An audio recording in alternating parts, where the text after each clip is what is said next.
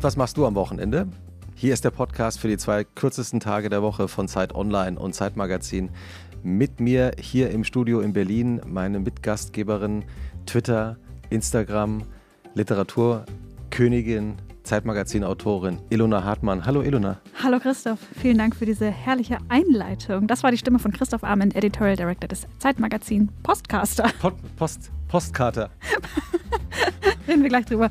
Podcaster und Newsletter-Legende. Hallo Christoph. Hallo, hallo. Und auch hier in Berlin im Studio ist unsere Produzentin von Pool Artists, Konstanze Teschner. Hallo Konstanze. Hallo Konstanze.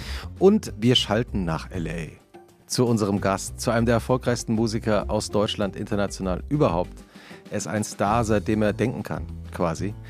Wir freuen uns sehr, dass er ein bisschen früher aufgestanden ist als normalerweise. Ähm, es ist jetzt Ortszeit 9 Uhr in LA und wir freuen uns sehr, dass du gerade für uns Zeit hast. Herzlich willkommen bei Und was machst du am Wochenende? Bill Kaulitz. Guten Morgen.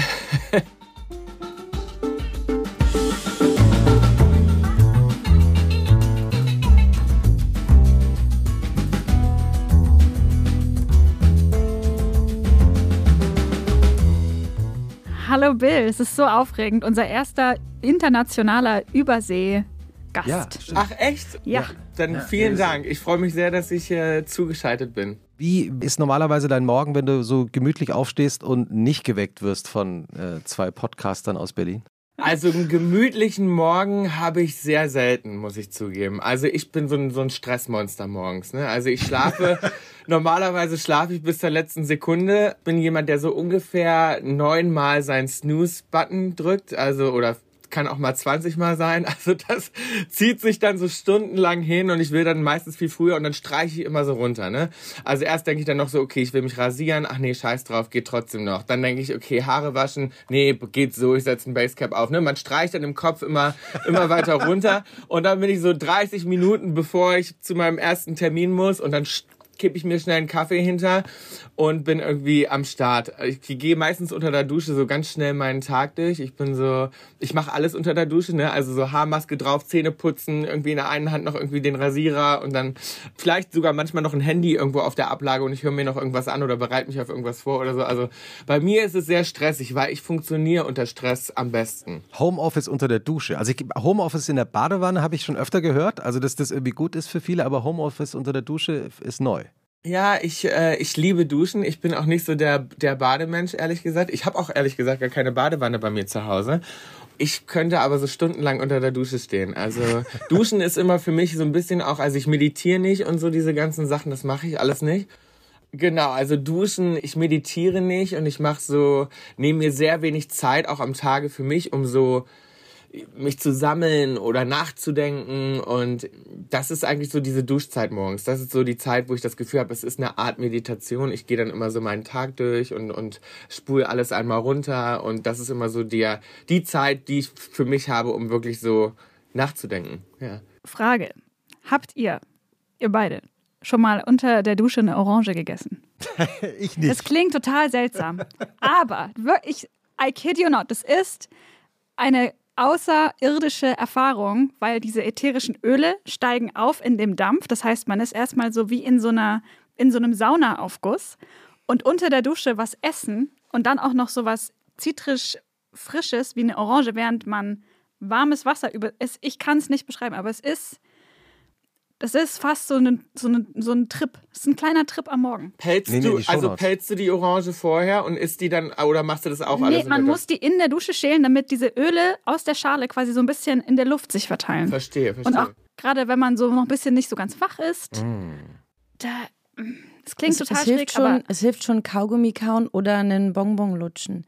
Es ist wirklich unter der Dusche ein Ja. komplett anderes Ja. Erlebnis. Ja. Ich erzähle es auch oft Leuten und Ja. die gucken mich immer an, warum, was, warum sollte das so sein?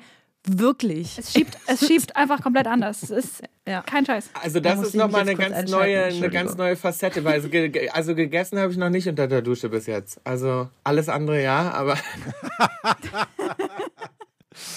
Da wir ja hier bei der seriösen Zeit sind, moderiere ich jetzt äh, den literarischen äh, Teil dieses Podcasts an. Wie immer hat sich äh, die Schriftstellerin hier im Raum überlegt, ähm, wie das Wochenende unseres Gastes so aussieht, knallhart recherchiert, investigativ. Diesmal natürlich in LA vor Ort, bin ich ganz sicher. Und wir hören jetzt zu, Bill, wie Ilona Hartmann sich dein Wochenende so vorstellt. Und danach schauen wir mal und hören, was du davon hältst. Ja, folgendes. Es war eine sehr schöne Anmoderation, lieber Christoph. Ich musste es leider direkt ruinieren, weil es ist heute ein bisschen anders. Ach so. ich habe mir gedacht, lieber Bill, du, wir und vor allem du haben ein Problem, das viele Menschen betrifft und wir kennen uns damit wahrscheinlich auch ganz gut aus. Vor allem am Wochenende, nämlich ein Hangover. Und ich weiß nicht, wie es dir geht. Ich habe schon in meinem Leben viel probiert dagegen, weil ich, also ich habe nicht so schlimme Karte, aber ich bin extrem wehleidig. Und es gibt ja auch tausend Tipps dagegen, die so rumschwören. Wir machen es so. Ich lese dir jetzt ein paar Tipps vor und du bewertest einfach auf einer Skala von 1 bis 10, wie gut das, wie gut du es findest. Wenn du es noch nicht probiert hast, sag einfach weiter, dann kommt sofort das nächste. Und ähm, dann schauen wir mal, ob wir am Ende so eine ganz gute Handvoll von wirklich wirksamen Tipps geben können, um mit einem Kater ins Wochenende zu starten und trotzdem noch was vom Wochenende zu haben. Also 10 ist das Beste, ja? Also 10 ist die beste. 10 ist super, works like a charm, Chef's Kiss und 0 ist so, would never try ich, ich again. bin sehr gespannt. Ich bin absoluter Vollprofi. Darum. Ähm, Das, okay, sehr gut. das Hangover-Spezial von Und was machst du am Wochenende mit Ilona und Bill? Okay, wir fangen mit dem langweiligsten an. Viel Wasser trinken. äh, ich würde sagen, eine solide 7. Ja, ist langweilig, aber muss, ne? Saubere Gurken. Hm, würde ich sagen, eine 4. Green Juice. 8. Mhm. Multivitamintabletten. Weiter, habe ich noch nicht probiert. Eiskalt duschen. Oh. Also, das, das hilft auf jeden Fall. Ich bin äh, letztes Wochenende musste ich zu einem Videodreh und war super hangover, also wirklich so hangover, da kommt es so in Wellen und es war so eine lange Autofahrt und ich dachte ganz, ich dachte die ganze Zeit, ich muss mich übergeben und hatte wirklich noch nichts gegessen und hatte nur eine Flasche Wasser und musste für das Video, das war nur noch eine Szene und ich dachte so den Abend vorher dachte ich, ach komm, die eine Szene, die kriegst du doch abgedreht, auch mit dem Hangover und so weiter. Und dann musste ich ins Wasser springen, ins kalte, also ins Meer. Das hat sehr geholfen. Darum würde ich sagen, eine 9. War es Meerwasser oder war es so Poolwasser? Nee, es war richtiges Meerwasser. Ah, vielleicht ist das auch nochmal der Unterschied. Ich würde sagen, ja, das hilft extrem. Also auch wenn man auf dem Wasser trinkt zum Beispiel. Wir waren im Urlaub auf dem Boot dieses Jahr und wir haben den ganzen Tag Rosé getrunken und waren eigentlich nie Hangover. Also es war total gut. Ich habe das Gefühl, so Sonne und, und so Meeresluft, da, das geht viel, viel besser. Also da warst Das du gibt ganz man direkt wieder ab über die Haut, dann Genau. ans Wasser. Genau. Genau, ja. Eh, Weißt du schon, ob die Szene, in der du Hangover ins Meer gesprungen bist, definitiv im Video zu sehen sein wird? Ich glaube auf jeden Fall. Also ich krieg das jetzt erst zur Freigabe geschickt, aber ich glaube, es ist drin, weil es ist eine ganz, es ist eine Schlüsselszene, weißt du, die muss unbedingt, die muss unbedingt rein. Und ich glaube, Hangover kannst du dich auch nach hinten ins Wasser fallen lassen. Das fällt nicht so auf, da, weißt Das du. stimmt. Das sieht immer gut Ja. aus. Okay, wir machen weiter. Sport machen. Bisschen ähnlich. Oh, also das finde ich ganz schwierig mit dem Hangover. Ehrlich gesagt, ich mache das schon ohne Hangover nicht. Also ich würde sagen, ich würde sagen eine 3. Also vielleicht jemand, der Sport mag, dem hilft es dann. Ich finde es ohne äh, Trinken schon sehr, sehr anstrengend, Sport zu machen. Und ich würde mir den Kopfschmerz ganz schlimm vorstellen, wenn ich da jetzt irgendwie noch Gewichte heben muss oder laufen oder so. Nee. Ja, das stimmt. Dann vielleicht was Einfacheres. Rührei mit Bacon. Oh ja. Mhm. Ich würde sagen, äh, eine 7. Auch eher so amerikanisch, oder? Macht man das bei uns auch? Bacon, also bei uns sagt man Speck wahrscheinlich dazu meistens. Ich aber, bin, ja, ich habe schon so lange kein Fleisch mehr gegessen. Ich bin komplett raus aus dem, aus aber, dem Thema. aber, aber so Speck ist, glaube ich, hilft angeblich, ja. Also weil es natürlich, genau, aber ist so wie Fett Cola. und Salz Ne? Ja, ja, genau. auch, Fette ne? Salz und Zucker, ne?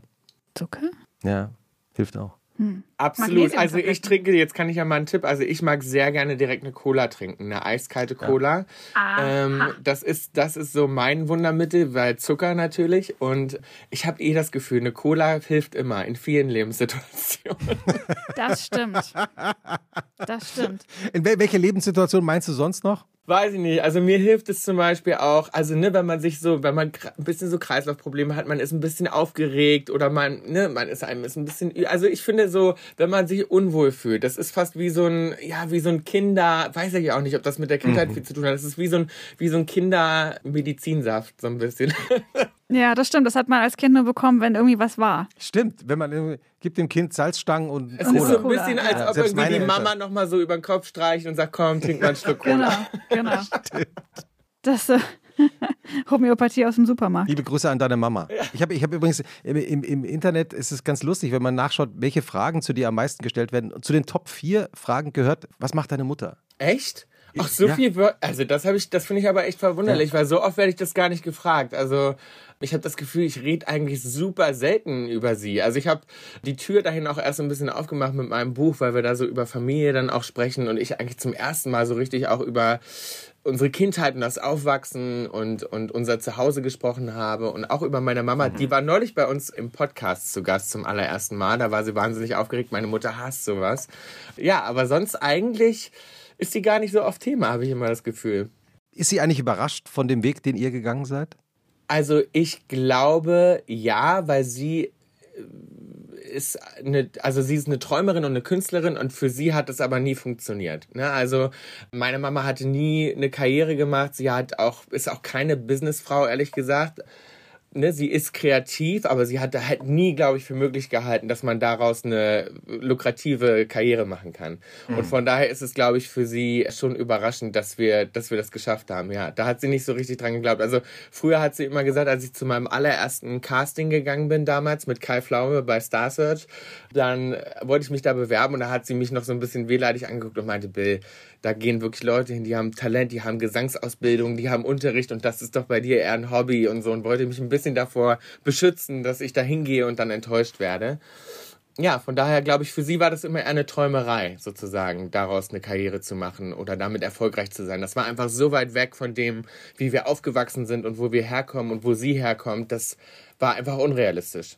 Gab es einen Moment, in dem sie zu euch gesagt hat, Mensch, also das, damit hätte ich nie gerechnet oder jetzt habt ihr es, glaube ich, geschafft und ihr, ihr habt dann die Erwartung übertroffen? So eine richtig nicht, weil es war, es war wirklich so, dass wir, ja, es war ja so ein bisschen so ein Cinderella-Geschichte, ne? Also, nee, sag mal, habe ich das richtige Märchen gerade? Ich weiß es nicht. Aber so, wo man dann so über Nacht auf einmal ändert sich das ganze Leben. Wir waren ja, da hat keiner mit gerechnet, wir waren ja noch in der Schule und es waren in den Sommerferien und auf einmal plötzlich nächsten Tag irgendwie war unser Song auf Platz eins und dann wurden wir wie so rausgerissen. Ne? Also wir waren auf einmal, gab es ein Panik-Meeting und alle haben gesagt, okay, was passiert jetzt? Die können ja morgen nicht mehr zur Schule gehen.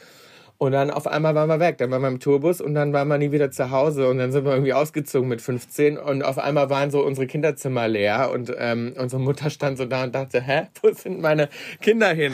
So, und darum war es, es war nicht so, es gab nicht so richtig diesen Moment, dass wir so da reingehen konnten, wo wir dann irgendwie dachten so, wow. Also es gab am Anfang die Momente, wo wir zu Hause mit einer Videokassette noch aufgenommen haben, als unser Musikvideo im Fernsehen lief. Ne? Ich weiß noch, da hat unser Stiefvater hat, hat dann drauf gedrückt und meinte, oh mein Gott, ihr seid auf MTV.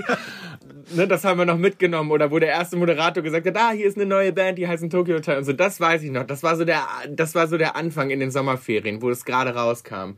Aber dann ging alles so schnell, dass ja, wir da alle einfach nur irgendwie versucht haben, lebendig durchzukommen. Also es war irgendwie wie so ein Riesenrausch. Man hatte nie so diesen Moment, wo man sich so ein bisschen melancholisch hingesetzt hat. Denkst du, es hätte für dich einen anderen Weg gegeben? Also du hattest natürlich nicht viel Zeit drüber nachzudenken, weil man ja erst so mit 13, 15, 17 Mal überlegt, was will ich denn eigentlich vom Leben? Aber hattest du irgendwie auch mal so einen Anteil in dir gespürt, wo du gedacht hättest, ach, so ein, so ein ruhiges Leben als irgendwas anderes, nicht in der Öffentlichkeit, wäre es vielleicht auch gewesen? Oder musste das genauso mit dir für dich passieren, wie es passiert ist?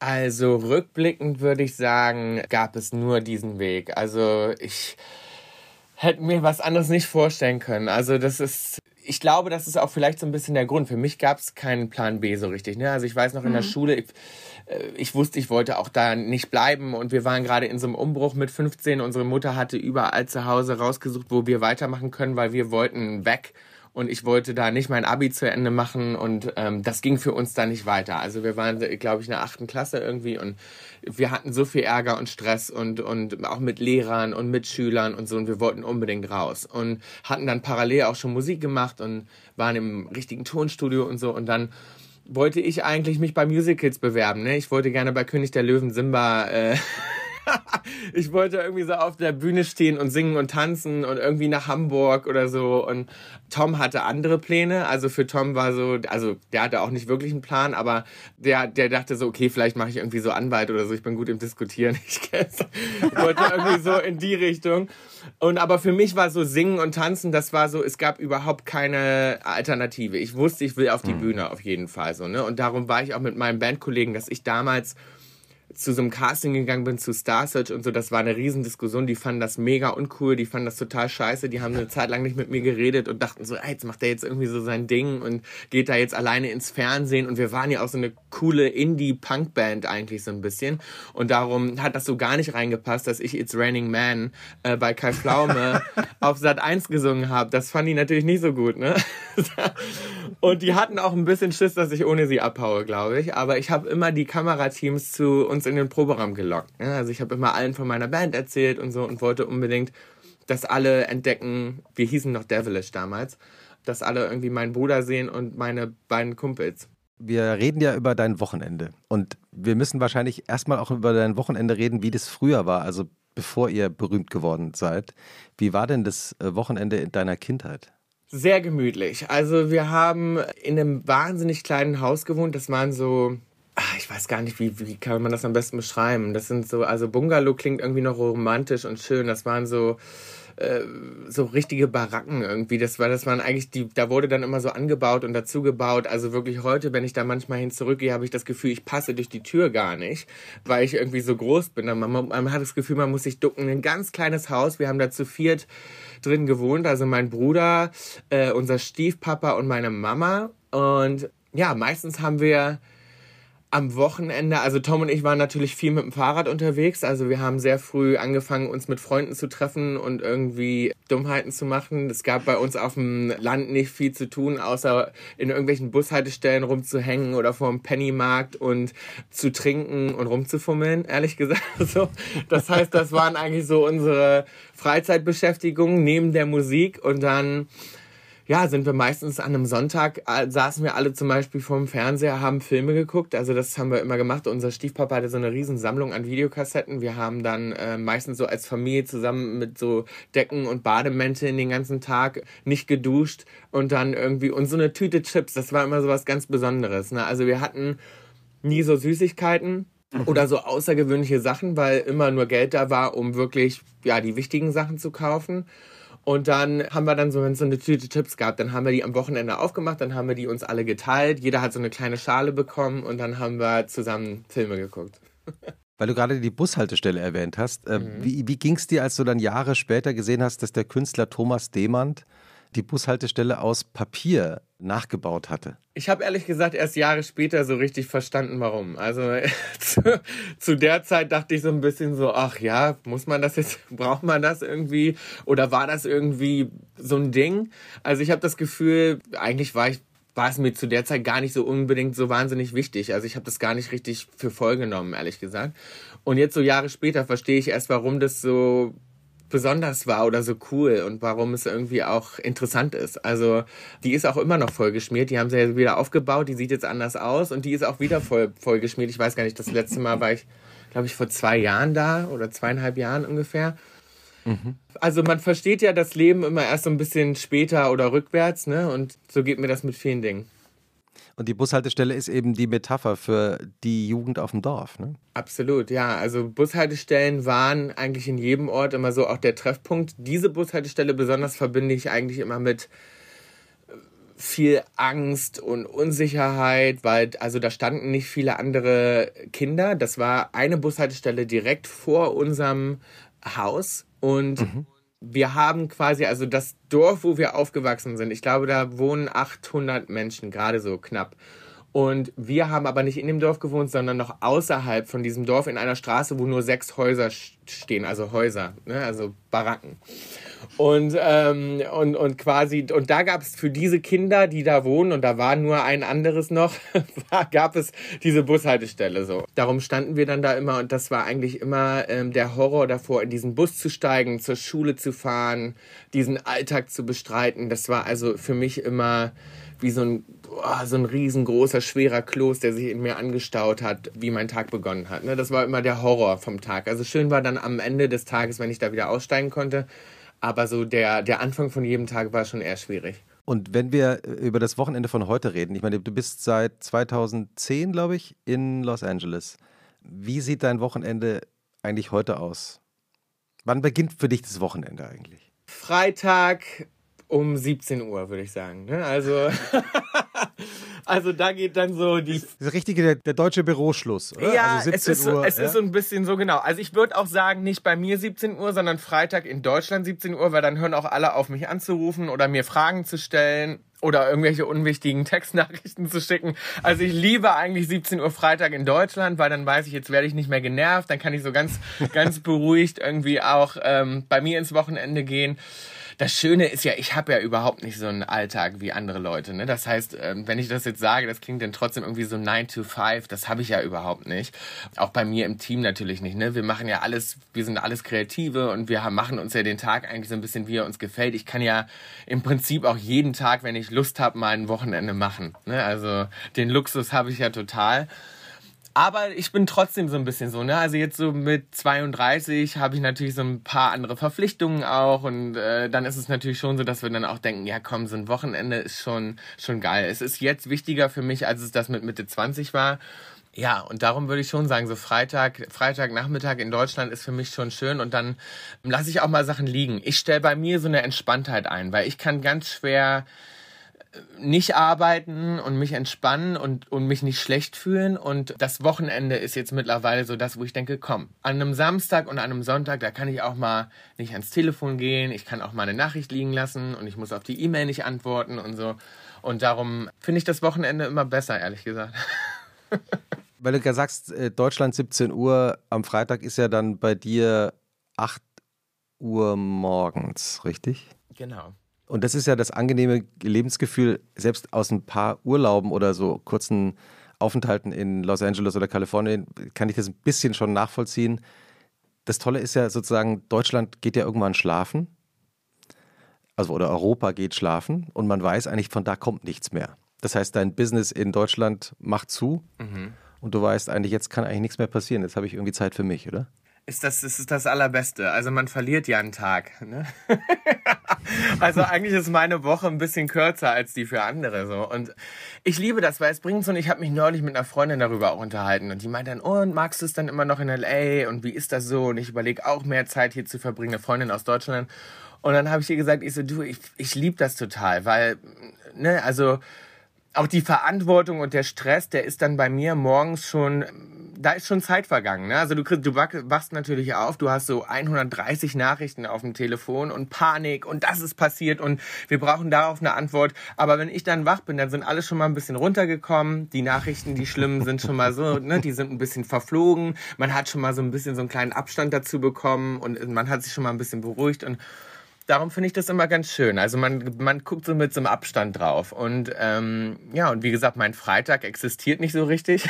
Der ist dann irgendwie am morgens um acht so ein bisschen vorbei. Ich arbeite natürlich dann noch so ein paar Themen ab, irgendwie so bei mir, aber wie gesagt, es ist so, ein, es ist so eine andere Ruhe drin, die ich ganz schön finde. Ja, und ich glaube auch diese Distanz, man spürt die halt auch irgendwie. Und darum finde ich, habe ich hier irgendwie so ein bisschen eine größere Entspanntheit zu den Dingen. Ja.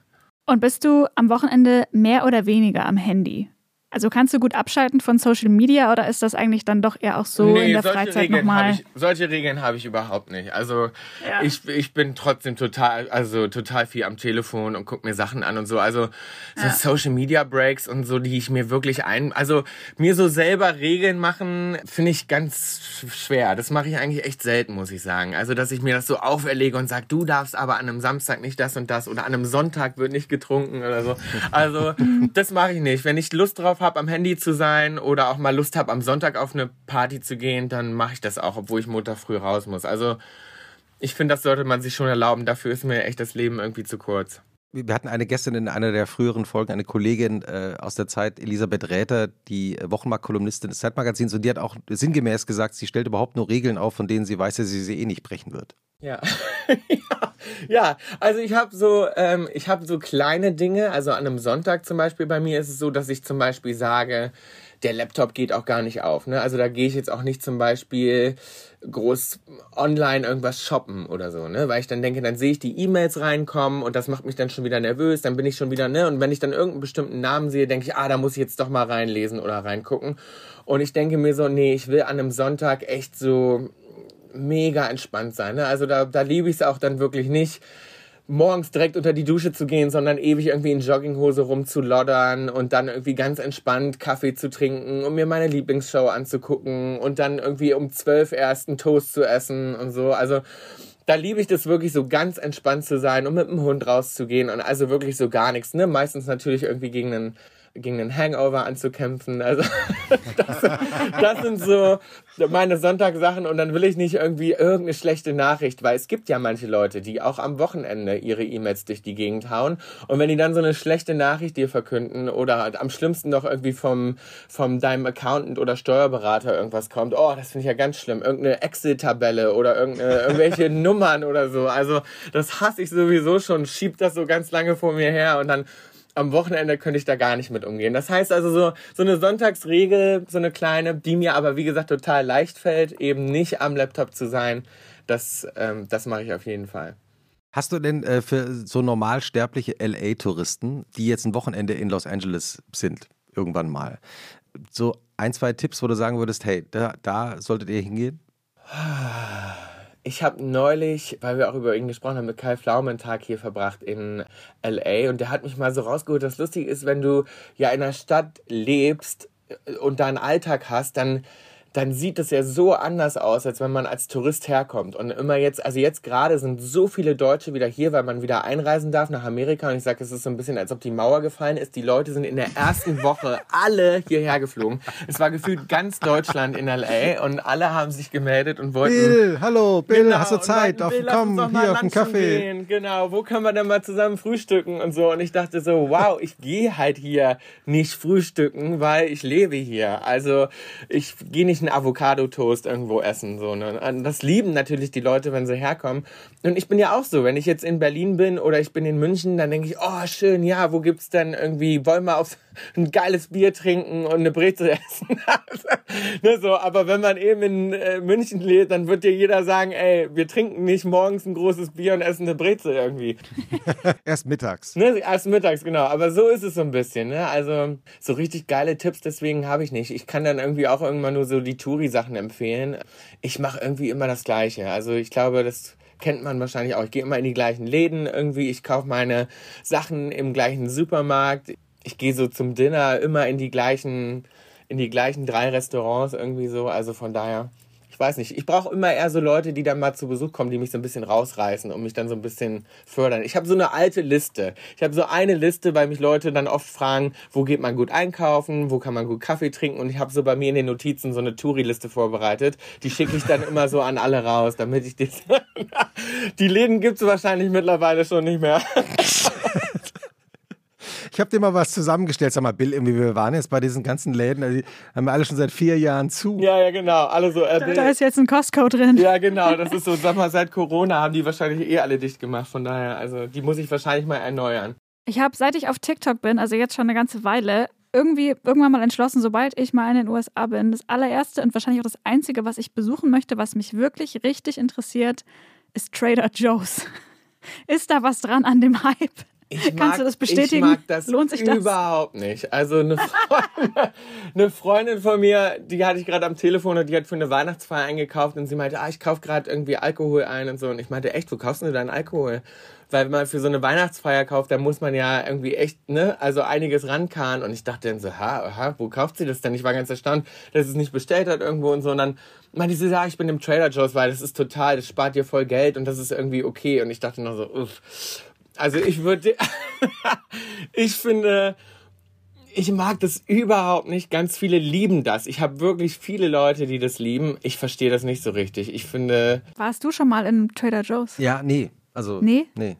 Ich weiß also auch gar nicht genau, was das ist. Ich sehe nur einfach Hot People on TikTok, die ihre Outfits zeigen, bevor sie zu Trader Joe's gehen, um dort süße Leute zu treffen. Ah, okay, gut. Das ist dann vielleicht was, was ich auch ausprobieren Das ist so sollte. The Hot People Store. So wurde mir das verkauft. Okay, die Info hatte ich noch nicht. Das, Mhm. das wirft natürlich Now ein ganz hooked. neues Licht auf Trader Joe's. Vielleicht, vielleicht sollte ich nachher auch noch mal vielleicht dahin gehen. Ich, Also ich glaube, für die Produkte selber geht da niemand hin. Das ist wirklich mehr so das Klientel, das so. ich verstehe. Ich habe das ist. Ding ist Mhm. auch der Trader Joe's, der bei mir in der Nähe ist, der ist auch direkt neben dem Gym, also neben dem, Aha. wo alle auch hingehen und da geht auch jeder nur hin, um zu flirten. Das ist so ein Gym, weißt du, wo du nur ein geiles Outfit anziehst und so eine kleine Hantel gehst, die machst du so zweimal hoch und runter, guckst aber die ganze Zeit nur die anderen Leute an und der Trader Joe's ist genau da drunter. Also vielleicht sollte ich dann doch mein Shopping irgendwie damit verbinden. ich war erst Gehst auch- zweimal gehst- da. Ich war erst zweimal da. Ja, Also in zweimal in dem Studio. Zweimal in, dem, äh, in, einem, in einem Trader Joe's überhaupt. Aber, aber in, das, in das Fitnessstudio gehst du schon. Nee, nicht mehr. Also seit Corona. Ich, ich habe so Phasen. Ne? Also ich habe, das ist so lustig. Ich bin immer, ich habe so Extreme. Für mich ist es schwer im Leben eine Balance zu finden. Es ist meistens so, wenn ich wenn ich feier und wenn ich dann äh, Bock hab, dann bin ich so tagelang damit beschäftigt und dann ziehe ich auch durch und dann Hangover und weiter und nochmal einen drauf und nochmal wieder los. Oder aber ich bin auf so einem totalen Gesundheitstrip. Das ist meistens, bevor ich auf Tour gehe. Dann bin ich schon so Wochen vorher, Monate vorher damit beschäftigt. Oh mein Gott, ich muss die ganze Zeit singen. Jetzt muss ich mich wahnsinnig gesund ernähren. Jetzt muss ich jeden Tag ins Fitnessstudio gehen. Und dann habe ich so Phasen. Da ich jetzt natürlich zwei Jahre lang auch nicht mehr auf einer Bühne stand, war ich auch zwei Jahre lang nicht mehr im Fitnessstudio. Das heißt, es wird Zeit, wird es Zeit, dass es wieder eine, eine, eine Tour gibt? Oder hast du eher so das Gefühl, ach, Nee, Gib unbedingt. Also ich stand neulich auf der Bühne bei unserem, wir haben so eine kleine Release-Party gehabt in Berlin und haben so ein, unsere neue Single vorgestellt und haben dann drei Songs gespielt, was ja gar nichts ist. Und ich war durchgeschwitzt wie nach zwei Stunden Konzert. Ich war völlig fertig und dachte so, okay, kein gutes Zeichen. Ich, ich muss unbedingt wieder auf eine Bühne.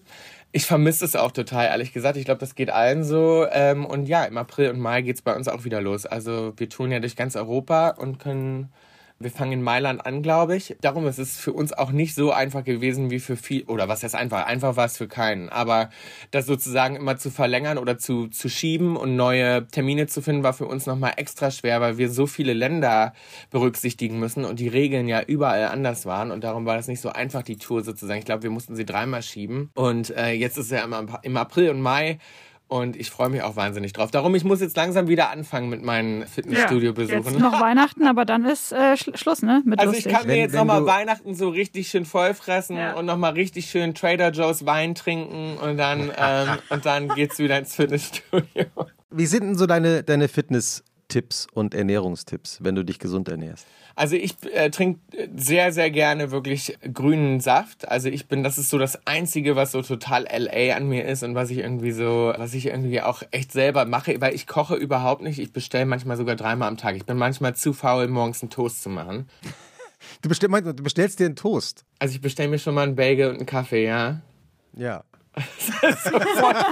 Das ist furchtbar. Es ist halt hier so einfach, ne? Also wir haben hier so Lieferdienste, die nach Hause kommen und die, du kannst da alles bestellen. Also wirklich von einem Ladegerät bis eine Zahnpasta, ein Kaffee, ein Bagel bis hin zu Ente mit Rotkohl und Kartoffeln. Also es, du kannst da alles bestellen und darum bin ich da extrem faul geworden.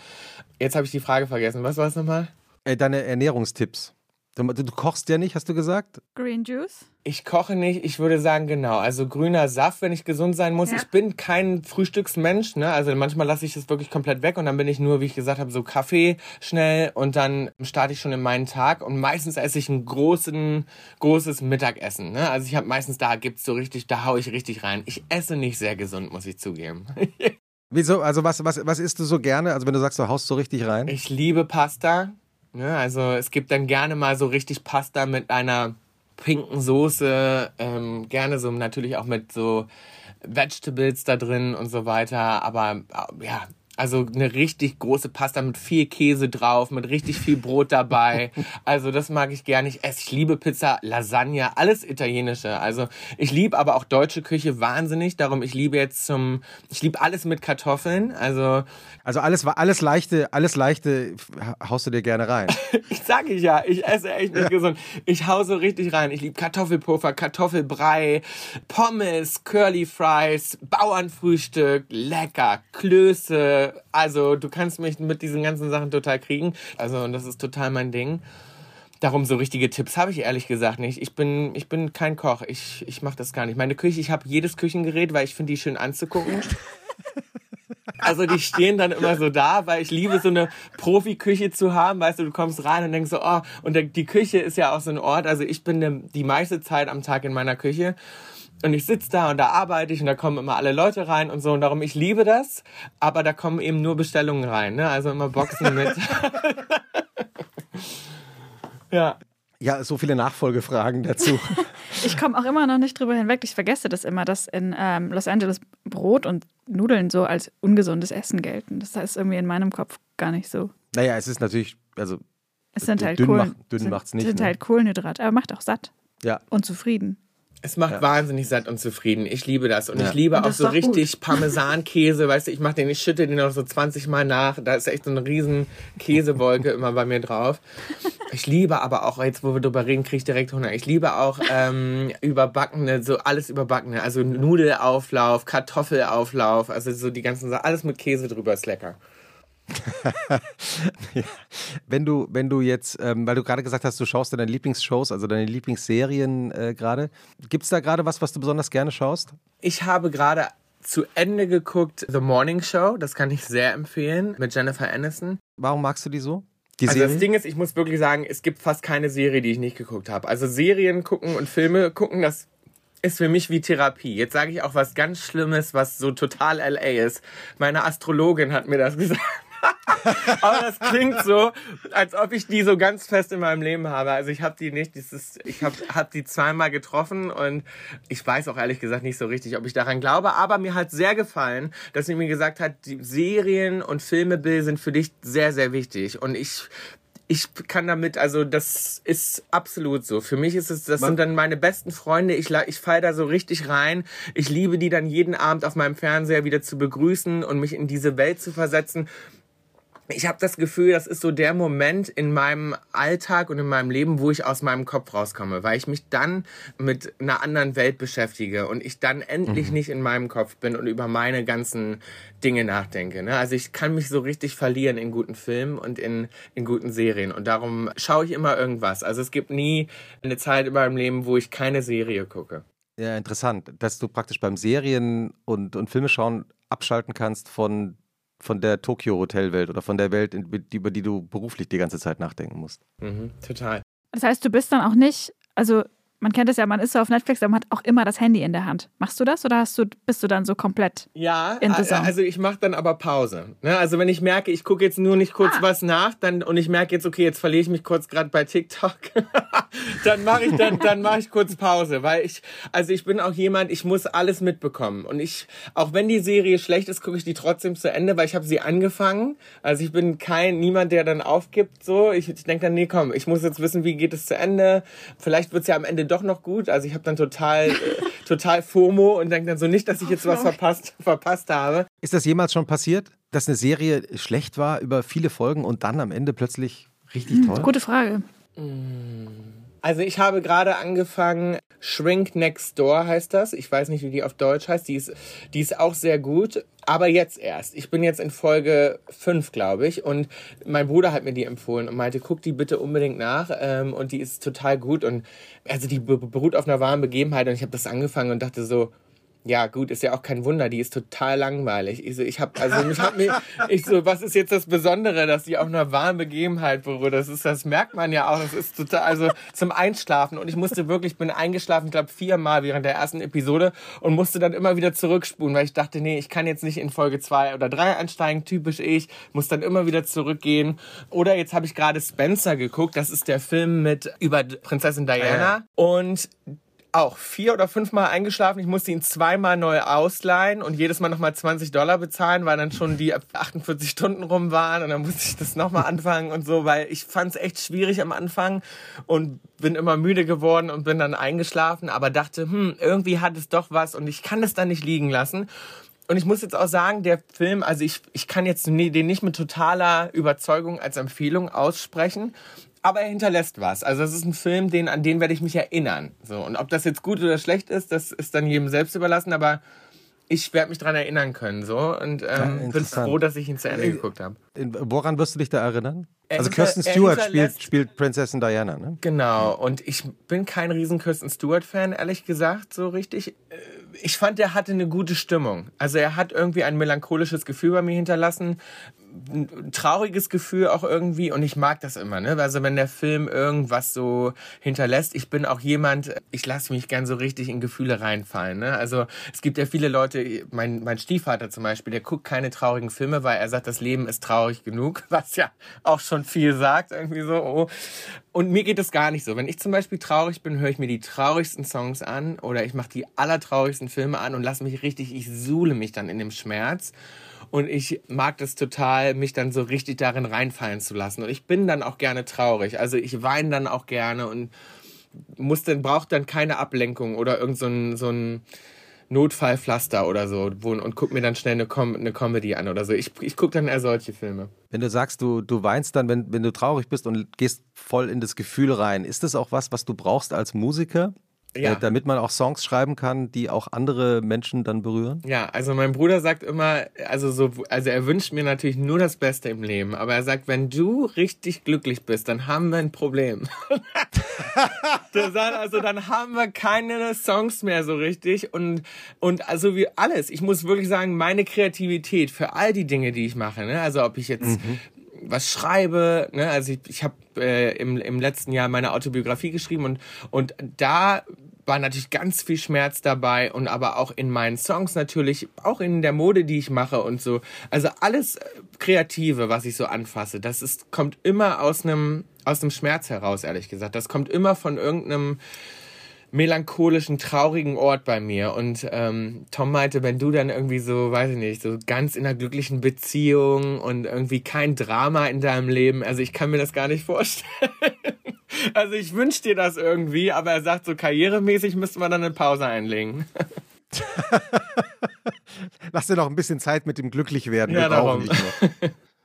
ähm, wie, wie ist, weil du sagst, dass ihr so miteinander redet und auch so, ihr habt ja, macht ja auch einen Podcast zusammen, das heißt, man merkt ja auch, ihr, ihr foppt euch gegenseitig, ihr liebt euch, aber ihr sprecht auch ehrlich miteinander. Seid ihr die engste Bezugsperson für, für euch, weil ihr natürlich euch, ja, logischerweise schon seit Anfang an kennt und auch so diesen langen Weg ja zu zweit zusammengegangen seid? Ich würde sagen, ja, also äh, wir stehen uns so nah, das ist wahnsinnig schwer, das zu beschreiben. Also ich, ich, ich glaube, für jemanden, der keinen eineigen Zwilling hat und ähm, und selbst dann ist es noch oft so. Also wir haben auch mit anderen Zwillingen jetzt mal gesprochen. Wir haben uns das immer vorgestellt und dachten, oh, wir hätten so gern befreundete Zwillinge. Das muss ja Wahnsinn sein. Die sind dann genau wie wir. Und wir waren dann echt enttäuscht hier und da, weil wir dachten, was? Ihr habt unterschiedliche Berufe, ihr wohnt in unterschiedlichen Städten. Wie geht das?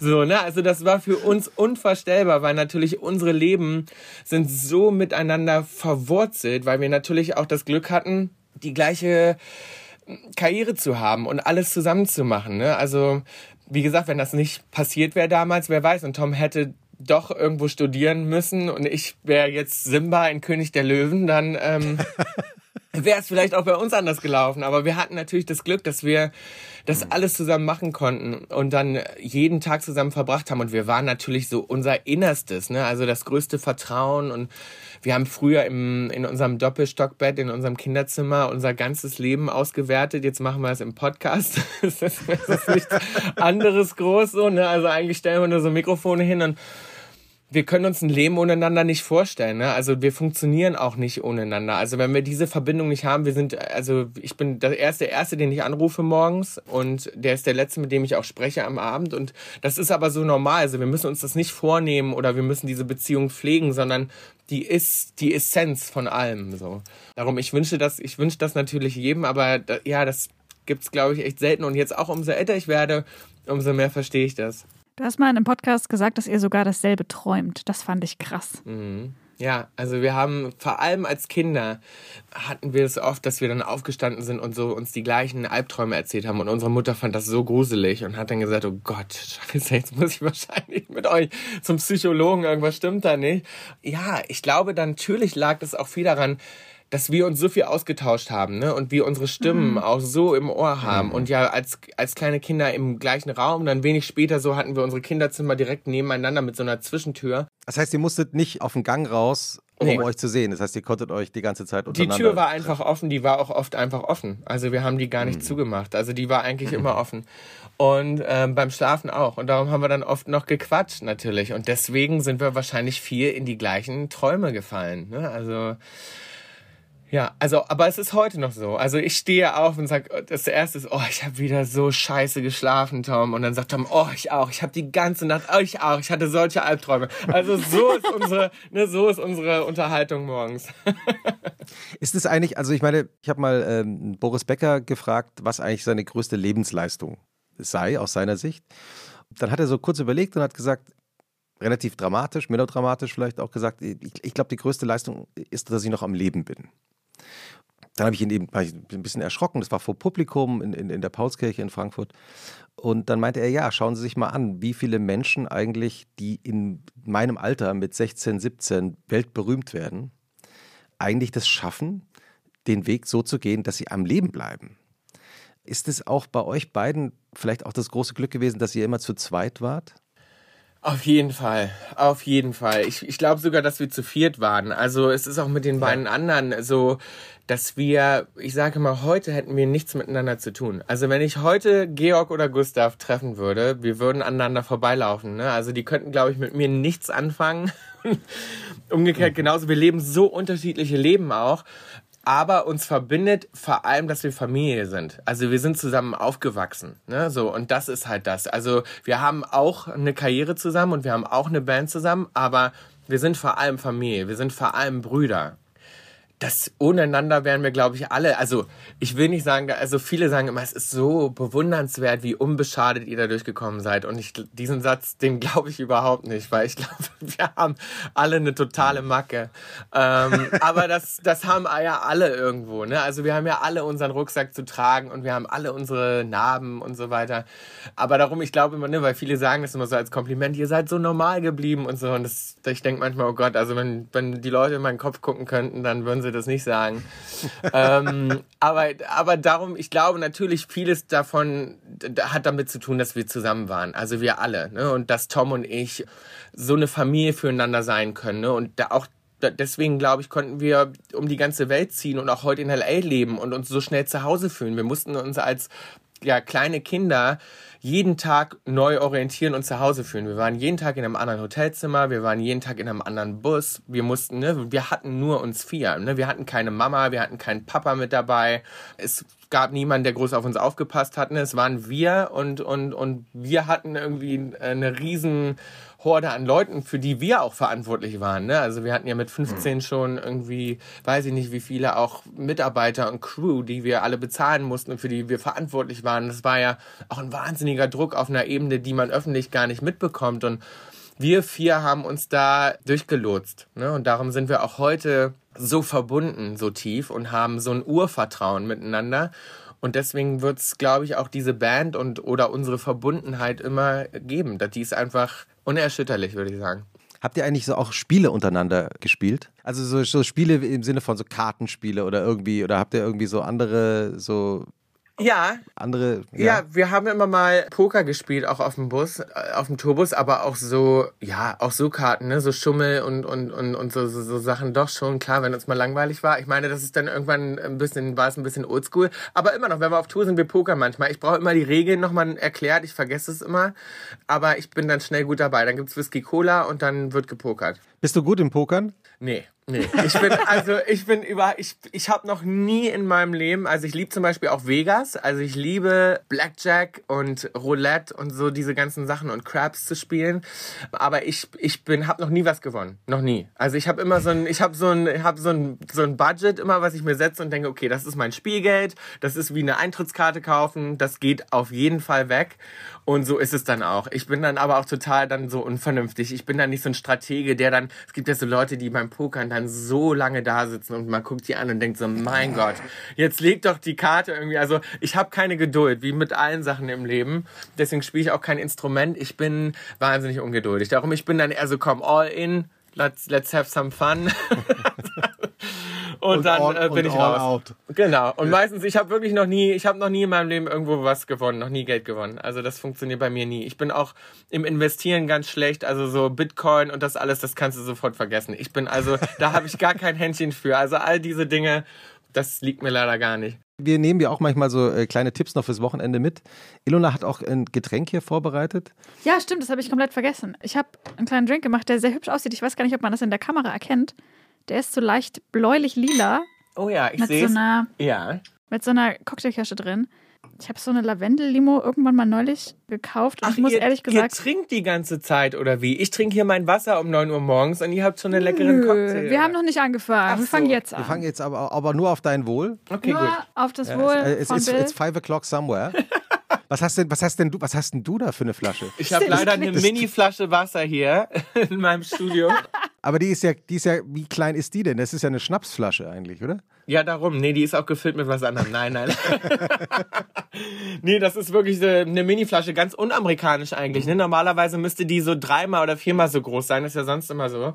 Aber ähm, nee, wir haben hier im Studio so einen Mini-Kühlschrank mit so Mini-Wasser drin. Hm, ja, schmeckt, schmeckt sehr gut. Es ist ja wirklich gut. Nehmen wir in die Shownotes. Dein, dein Drink, ja. Das Spiel, das ich ähm, vorstellen wollte, habe ich nämlich vor kurzem gespielt mit äh, zwei Freundinnen. Das heißt Mimikry, das Spiel des Lesens. Und der Spaß bei diesem Spiel ist folgender.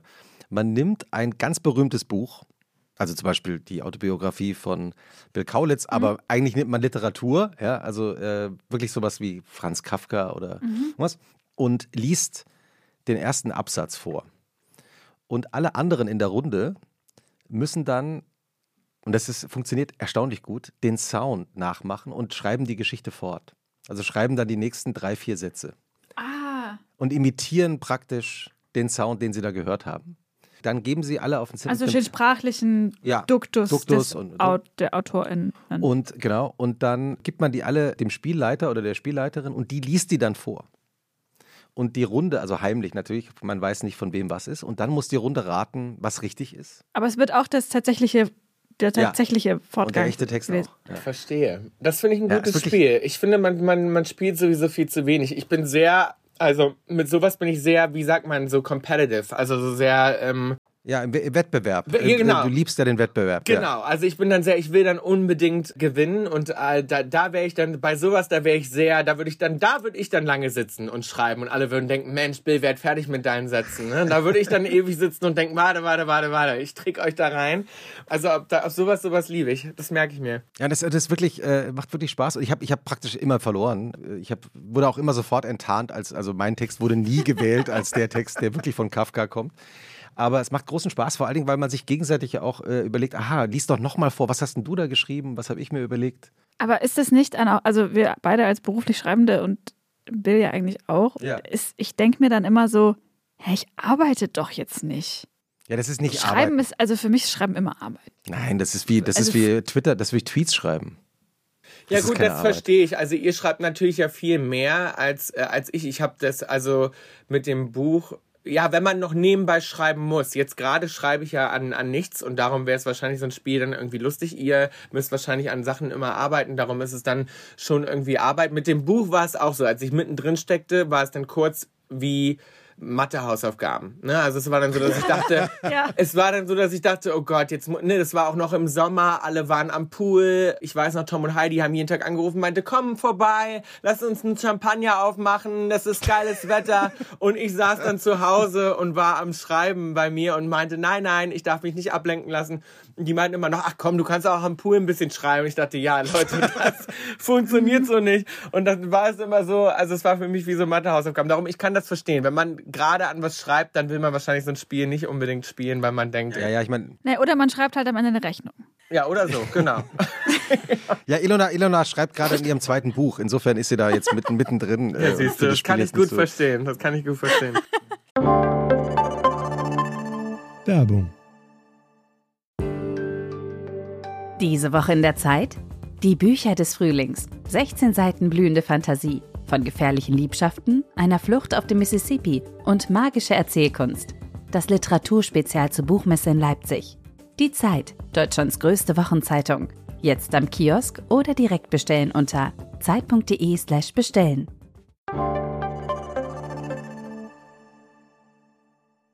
Bill, äh, wie, wie sieht eigentlich, wenn du jetzt sagst, also dein, dein, sagen wir mal, das Wochenende Deutschland schläft, gibt es da irgendwelche Dinge, die du besonders gerne machst? Zu Hause auch? Also abgesehen davon, dass du dir Pasta bestellst und alles andere. Und dass ich Filme, also Filme gucke. Ich, ich bin, weil wir das aus unserer Kindheit auch kennen, ich bin ich an einem Sonntag halt so wahnsinnig gemütlich. Ich ja, bin dann, gehe dann wirklich kaum vor die Tür, außer mit meinem Hund gehe ich raus. Aber ansonsten habe ich den Kamin an und ich lümmel auf der Couch mit Decken. Ich habe jetzt neu für mich entdeckt oder wiederentdeckt, das habe ich nämlich früher gemacht, ich backe. Das klingt so langweilig. Na, Ilona, Ilona ist auch große Bäckerin. Ah, ja? Also insofern. Das kann ich absolut nachvollziehen. Ja. Das ist perfektes Hobby fürs Wochenende, finde ich. Weil ich kann nämlich, also kochen bin ich, ich mache es nicht und ich kann, bin auch einfach echt schlecht darin. Und es ist auch so, ich habe Hunger, wenn ich Hunger habe, will ich sofort essen. Ich lebe alleine, ich bin Single, für einen selber kochen. Ich finde das frustrierend, das macht irgendwie keinen Spaß. Alles ist dreckig. Du musst länger sauber machen und kochen, als du isst. Das ist total unnötig. Ne? Also, aber beim Backen äh, und das Timing kann ich nicht beim Kochen. Das ist auch mein Problem. Ne? Also es ist immer so, dann habe ich schon die eine Sache fertig, die andere wird schon wieder kalt, das andere ist also das Timing finde ich ganz kompliziert. Beim Backen ist es ja total einfach, weil du rührst alles zusammen, dann machst du das alles fertig und wenn das in den Ofen geht, also wenn es es sei, dann ist es was sehr kompliziertes, aber ansonsten schiebst du das in den Ofen rein und du weißt, okay, zack, fertig, jetzt musst du nur noch warten und da gibt's keine großen Timings zu beachten. Du musst nur immer ab und zu mal gucken, ob das Ding fertig ist und ob es schön schön aussieht und dann schmeckt es einfach gut und Backen finde ich irgendwie ganz gut. Also das liegt mir irgendwie und das beruhigt mich so ein bisschen. Da mache ich dann manchmal so Jazzmusik an und dann ähm, backe ich einen Käsekuchen. Toll. Was, was gehört zu deinem Käsekuchen dazu? Du meinst, was ich dazu esse oder was da reinkommt? Was da reinkommt? Das ist so ein Rezept von meiner Mama. Also der ist ohne Boden. Ah, perfekt. Genau, der schmeckt wahnsinnig gut. Das ist ein bisschen schwieriger hier, weil da kommt äh, Quark rein vor allem. Und Quark so richtig gibt es hier nicht. Und Grieß kommt da auch mit dazu. Und das gibt's auch nicht. Das heißt, hier muss man dann so ein bisschen tricksen. Hier gibt's nur so einen Greek Joghurt. Das ist sehr ähnlich zu Quark. Und dann gibt's auch keinen richtigen Grieß, also das kennen die hier nicht so richtig, darum muss ich so Baby. es Vielleicht gibt bei so, Trader Joe's. es gibt so, vielleicht, ja, es gibt so Babynahrung, die muss ich dann da reinmachen. Die ist sehr nah daran und dann mache ich quasi so ein bisschen Babyzeug da rein und dann, ähm, das schmeckt sehr, sehr gut. Also es ist wahnsinnig gut und dazu gab's dann heiße Schokolade, die ich auch selber gemacht habe. Ähm, also Wow. mit so einem Pulver ist es zwar auch, aber es ist so richtiges Schokoladenzeug und das muss man auch erstmal eine Weile anrühren zu so einer Paste und noch ein paar Sachen dazugeben und so, aber sehr lecker. Ich habe sogar mal für Heidi zum Geburtstag ähm, einen Streusel-Pflaumenkuchen gemacht und einen Bienenstich. Und das ist nicht einfach, sage ich euch. Also so ein Bienenstich, das hat's in sich mit Füllung. Also da stand ich schon den ganzen Tag in der Küche. Und, äh, und war, war äh, Heidi zufrieden? Ja, sehr. Das hat sehr, sehr gut geschmeckt. Ich habe leider viel zu viel gemacht, weil auch diese Zutaten sind nicht so einfach hier zu kriegen. Pflaumen in LA, das kannst du vergessen. Also da musst du wirklich zu so einem ganz speziellen Markt und das, da muss man irgendwie durch die ganze Stadt und dann gibt es echt nur einmal irgendwo. Und dann musste ich gleich so ganz viel kaufen und dann habe ich echt so vier Bleche gemacht und dann noch irgendwie drei Bleche äh, von dem Bienenstich und so. Und ich habe auch Probebacken gemacht, weil ich Angst hatte, dass ich es an ihrem Geburtstag dann versaue und so. Also, also, aber das war sehr, sehr lecker. Also, das hat ihr gut geschmeckt und mir natürlich auch. Ach, fantastisch. Äh, Bill, wir haben zum Schluss immer eine Frage an unsere Gäste. Ja. Was findest du schlimmer? Sonntagnachmittag oder Montagmorgen? Montagmorgen. Auf jeden Fall. Auf jeden Fall Montagmorgen. Ich liebe sonntags, ne? Das ist eigentlich mein Lieblingstag. Man ist natürlich, ich hatte das vor allem früher, als ich noch in der Schule war und als ich ganz jung war, da habe ich immer gedacht, oh, da war ich echt so ein bisschen deprimiert. Die Schule, das war für mich die schlimmste Zeit überhaupt. Ich, dieses frühe Aufstehen, um 5.30 Uhr ging der Wecker, 6.30 Uhr kam der Bus. Das war für mich ein absoluter Horror und mein halber Sonntag war immer versaut. Darum kann ich diesen Gedanken verstehen. Heute aber mache ich ja zum Glück, oder führe ich ein Leben, das ich ja liebe und ich mache ja zum Glück Sachen, die mir Spaß machen. Natürlich kommen da auch immer Dinge dazu, auf die man überhaupt keine Lust hat, wie Excel-Tabellen. Aber, aber zum Glück ist, ist mein Montag dann doch so, dass ich dann nicht einen totalen Horror vorhaben muss. Und darum liebe ich meine Sonntage. Ne? Also ich, ich, ich finde, das ist der schönste Tag in der Woche. Das ist der gemütlichste Tag. Das ist der Tag, wo ich mir am meisten Zeit nehme für mich selber. Und darum finde ich den total gut. Das klingt total gut. Jetzt bin ich selber schon ganz entspannt. Jetzt machen wir bald Kaulitz-Wochenende. Ja, Kaulitz-Wochenende. Die Kaulitz-Methode. Ja, absolut. Bill, es war ein großes Vergnügen. Vielen Dank, dass du dir so früh zu deiner Zeit da in Los Angeles dir Zeit genommen hast. Äh, Es hat riesen Spaß gemacht, mit dir über dein Wochenende zu reden.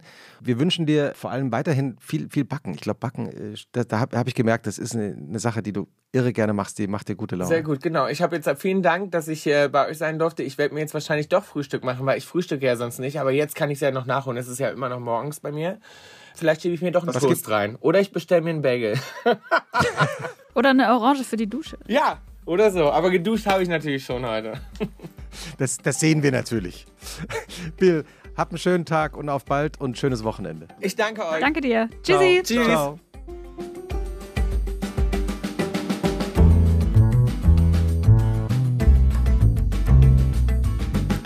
Und was machst du am Wochenende? Ist ein Podcast von Zeitmagazin und Zeit Online, produziert von Pool Artists.